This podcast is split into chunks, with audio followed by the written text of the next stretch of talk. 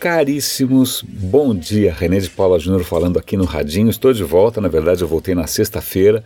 Eu acabei me ausentando por quanto? Duas semanas. Eu, eu fiz uma viagem de férias, né? voltei na quinta-feira à noite. Na sexta-feira eu já fiz um episódio, não sei se vocês a, a conseguiram ouvir ou não. Bom, estamos, estamos de volta aqui à nossa rotina diária, né? como um relógio. E é curioso porque relógio era para ser a pauta do radinho de hoje por várias razões. Primeiro, porque eu tinha acabado de assistir um vídeo curtinho sobre a importância da invenção do relógio. Segundo, porque eu passei alguns dias em Praga e em Praga, além de ter sido a cidade onde morou Kepler, onde morou Tycho Brahe, onde moraram tantos né, cientistas importantes para a compreensão do universo, né, Praga tem um relógio astronômico na sua praça. Eu acho que até vou dar link para isso também é, mas porque o, a invenção do relógio tornou a vida humana cronometrável, mensurável. Né? Agora o tempo é uma coisa universal e antes não era. Essa era a pauta. Mas um amigo, Pares, me mandou um link para uma, uma reportagem extremamente, um artigo extremamente interessante que compara o Tim Cook, Tim Cook é o cara que está tocando a Apple hoje em dia, ao Steve Ballmer, que é o cara que tocou a Microsoft por 14 anos, dizendo que Tim Cook é o novo Steve Ballmer. E isso não foi visto, não é colocado exatamente como um elogio. Eu não sei a sua familiaridade com esses nomes. Eu conheci o Steve Ballmer pessoalmente porque eu trabalhei na Microsoft. É, era um, o cara era uma locomotiva. Se você nunca viu o Steve Ballmer falando, é, você perdeu uma das figuras mais energéticas né, e apaixonadas e, e, enfáticas e assertivas que a humanidade já produziu. O cara realmente era um, um, um tanque de guerra, um trator. Né, mas ele nunca foi muito bem visto porque durante a sua gestão a Microsoft perdeu relevância.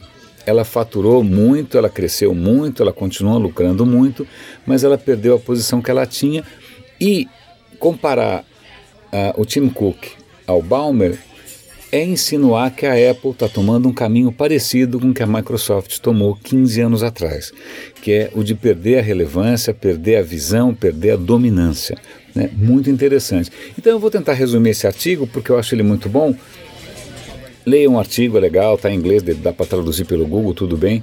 Né? O, o, que eles contam é o seguinte: você tinha a Microsoft, quando o, o Bill Gates começa a passar a bola para o Steve Ballmer, Bill Gates era o visionário, era o cara que tinha uma visão de futuro, era o cara que falou: olha, meu sonho é que cada pessoa tenha um computador na sua própria mesa. Né, isso, quando Bill Gates falou, era um delírio completo. Né? computador era coisa para NASA, para companhias, eram coisas gigantes. Ninguém imaginava computador pessoal. Então, ele era um visionário, ponto. Quando ele passa a bola para o Balmer, o Balmer era o quê? Um gerentão um cara focado em quê? Execução. E eu posso dizer isso com, com, com propriedade porque eu lembro meu tempo na Microsoft. A, a, meta era execução, execução, execução, execução, execução, bater número, número, número, número. Você talvez já tenha conhecido gerentões assim. Né? É uma empresa que é líder, uma empresa que está indo bem, o que, que ela quer? Continuar indo bem, continuar aumentando os números. Né? E isso Balmer fez com maestria. Né? Ele não tinha uma visão de futuro, ele não era um cara apaixonado pelo produto, ele era um cara apaixonado pelos números, pelo resultado. E ele conseguiu sim aumentar os números, que ele triplicou os números. É brutal. Vejam lá no artigo que o cara conseguiu é brutal. Mas o que acontece? Com esse foco é, massacrante na execução, o Balmer comeu bola de maneira imperdoável em várias frentes. Quando surgiu o Google, que, que o Steve Google mostrando que, olha, a web é importante e a busca é importante, o que, que o Balmer fez? Ué, comeu bola.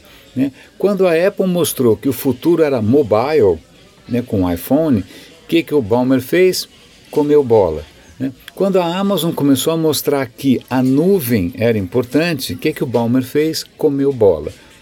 De uma certa maneira, os números estavam indo bem, né? o Windows ainda era importante, porque né, mudar um time que está ganhando.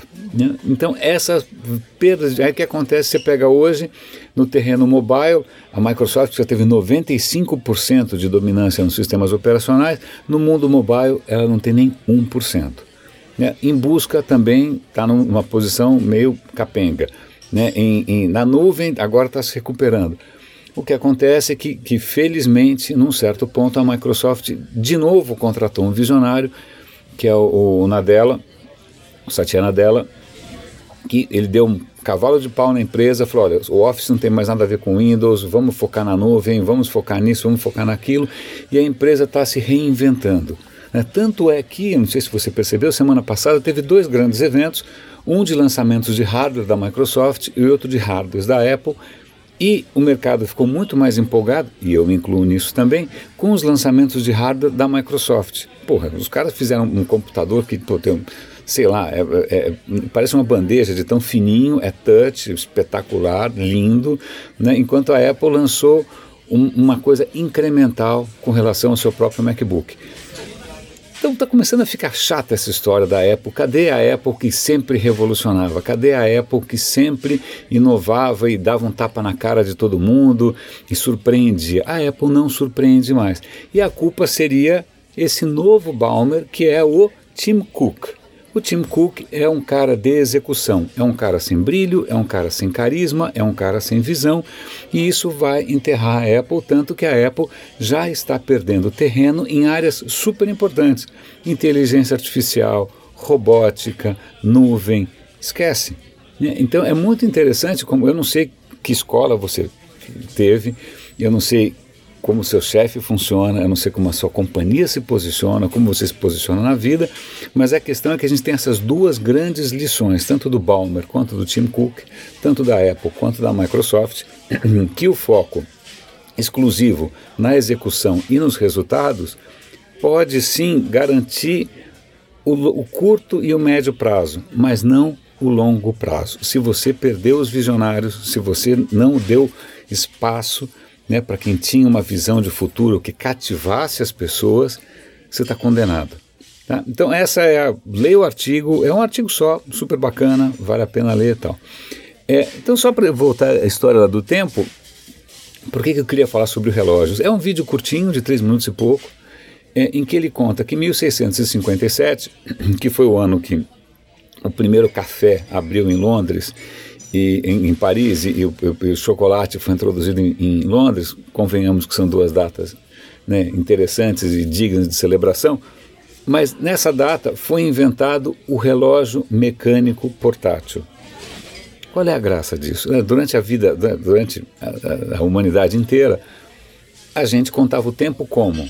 Pelas estações, a posição do sol, eventualmente o, o sino da igreja, né? mas eram maneiras relativamente imprecisas e relativamente é, folgadas de se mensurar o tempo. A hora que você cria um relógio portátil, mecânico, né, preciso, que você consegue subdividir o tempo em horas, minutos e segundos, e eventualmente frações de segundo, você pode fazer cronômetros, isso não só permite é, um tempo muito mais preciso, como muda inclusive a maneira como nós vivemos.